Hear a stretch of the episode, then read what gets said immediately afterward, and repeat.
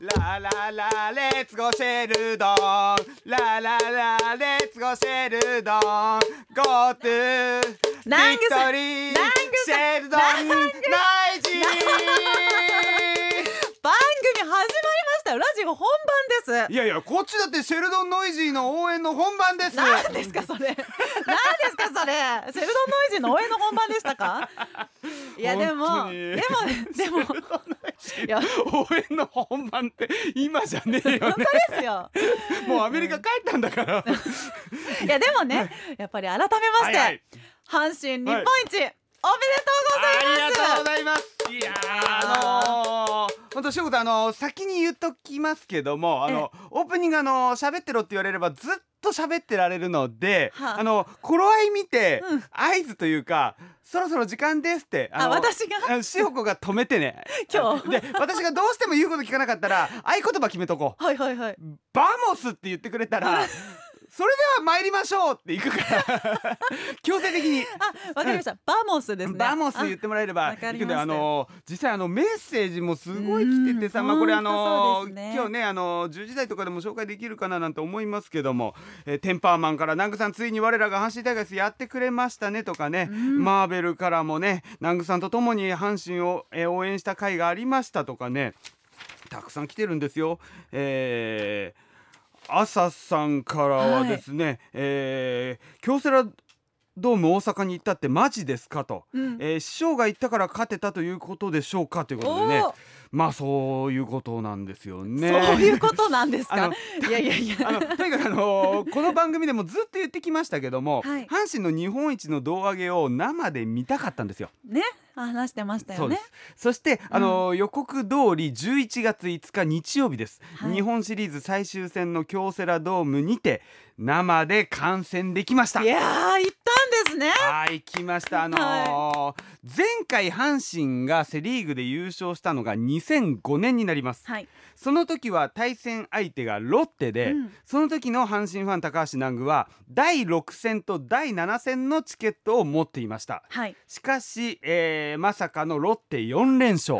はい、合計スコアも4試合合わせるとはい33対4だったんですよ、もうロッテが圧倒的に勝ったんですよそうだったんですねうんはい、で、えー第4戦であっけなく終わったんですよ、うんで今回18年ぶりのリーグ優勝はい今年こそは日本一になって生で胴上げ見るぞとはいでも18年前よりねこれまあいいんだか悪いんだか分かりませんけども、はい18年前より私も仕事が増えていいじゃないで すかそれはいいじゃないですかすごいいいもっこととだ売れてなければよかったななんて思いましたけど も俺が出来心だったらななんて思いましたけどいやも出来心さんに謝ってくださいあの特にね秋ってこう学校での講演などが多くて、うん1年で一番忙しいんですよ。はいでスケジュール見たら第5戦の木曜のナイターはいけるけどそれ見た後大阪から新潟にねこう近天の生放送までに帰ってこれないと、来られないはいそうそうそうそう、はいで第6戦は土曜日にあったんですけども、うん5戦の方で教育講演会があるというこごとで選手ねそうはいだから、えーそうなると11月5日日曜日の夜だけギリギリいけるかなというスケジュールだったの、はい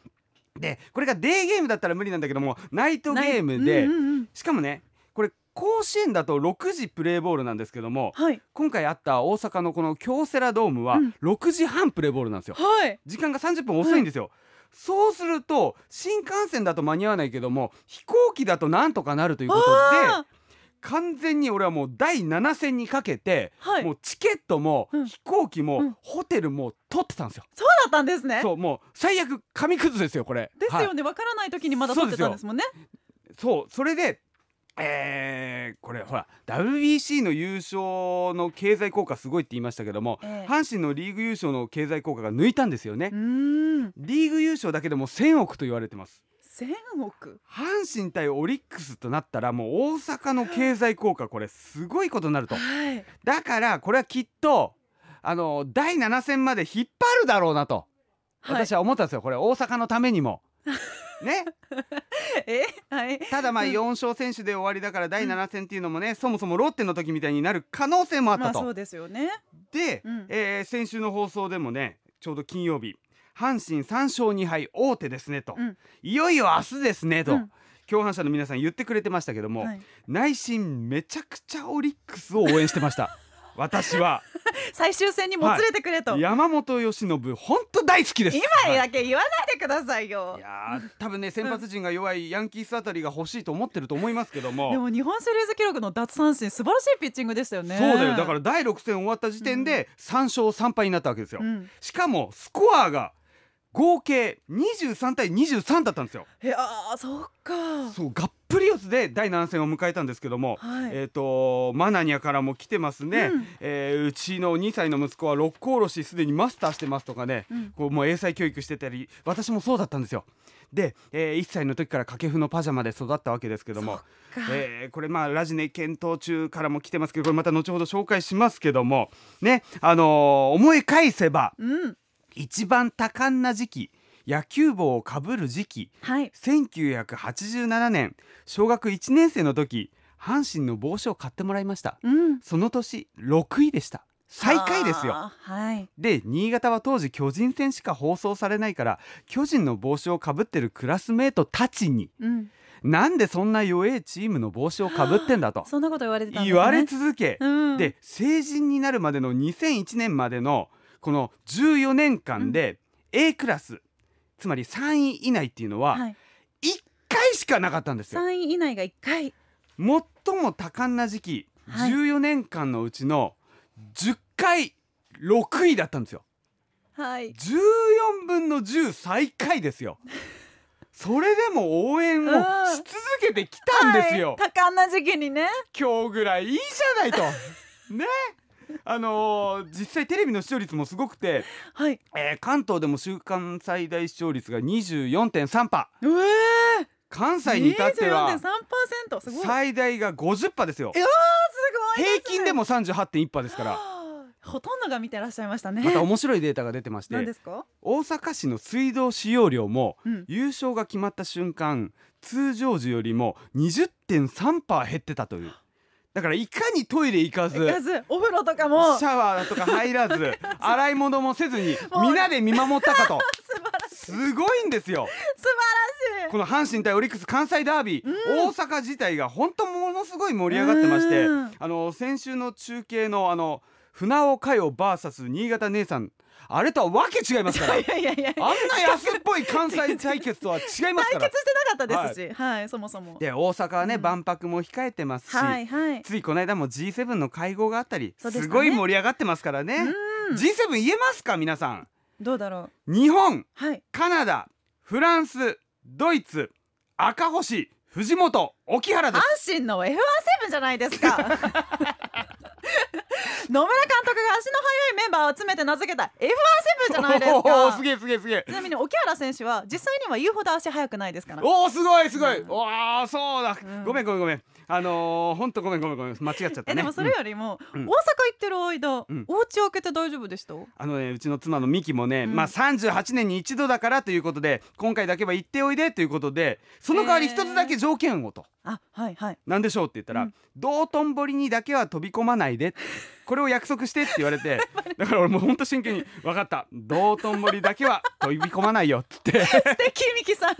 そう気持ちよく送り出してくれていやーでも38年に一度ってことはもう次の日本一は38年後って考えると俺80歳だよもう。いやいやいやいやいや次もまた38年後ってわけじゃないですから大来丈夫かな年かもしれないですよそれは。あー。どうかないやいやそれは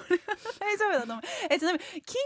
ちゃんは大丈夫でした、その時確かにうちを開けるということでね、うんあのうちの子供たちはあの食事とかも2人分あげないとだしこうそうですよ2人ともねこう卵アレルギーとかあるから本当大変なんですよ。うそうですよ ねでもあの知ってるしょこう俺も今勉強してるけども、うん7大アレルギーって七大アレルギー言えますあのうちの子は特にあのオボムコイドって言ってこう卵白っていうのかなあははいい、卵ねあの、うん、7大アレルギーアレルゲンっていうのがあって、はいえー卵の他には、うんえー、と牛乳小麦はいそば、平下松田上坂ですね阪神の F1 セブンじゃないですか。なんで 松田選手はプロ通算なんだかんだで3盗塁しかしてないですからね。ああそうだった、うんうんあとちなみに上坂選手うはん私生活でも飛ばしすぎて自動車のスピード違反で2回捕まってますからね。ああそうだったそうだったいやあごめんなさい本当にごめんなさいあもうの余談ですけども7大アレルギーっていうこれ覚え方があるんですよ知ってますかこれああそうなんですか。そこから見えたって覚えるんですよ、うんうんうんそこから見えただからそはそばそこのあこは小麦と小か麦。うんうんかはカニ、うんらは落花生うんみはミルクねでえはうんエビ、うんうん。でたと阪た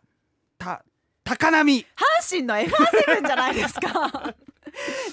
選手の奥さんはうん声の空騒ぎ2期生メンバーなんですからね。なんか今日すごいね塩子、うんあの以前 F1 セブンの下り褒められてからうんたくさん勉強してきましたから。あ阪神をはい、あいやいやいやいや F1 セブン を F17 だけよいや何にもならないよいやいやいや F17 の知いやい識や今後のアナウンサー人生生きないからいやいや F1 セブンを勉強してきましたかえら他に阪神で知ってることとかありますあ何か福原コーチは、うんこしあんよりもつぶあん派ですすごい俺の知らないこと学んどいてって言ったらすごいですね二軍投手コーチのことまでいやーそこうれすはねどこで学んだのあ南具さんから以前いただいたうん阪神の日めくりカレンダー、うん何は何でもタイガースに書いてありましたあそうなのねはいいやーそっかそっかいやーということでですねもうあもう俺が自分で時計を気にしてるっていうあのああもうそうじゃないで すかもう南具さん結構喋りましたよいもやうこれだからいやーちょっとまだこう語り全然語り足りねえんだけ どもあーそう F1 セブンの下うんりエいっヴぱいァしちゃンセブンの回も下りもあれ だな、うんったからいやちょっとしすぎたいなやもうビールかけの話したかったな、うんそろそろ時間ですもういいやでもそんなの関係ねえよや関係ありますよ関係ありますよそんなの関係ねえ関係ありますよバーモ スそれでは参りましょう高橋南具の金曜天国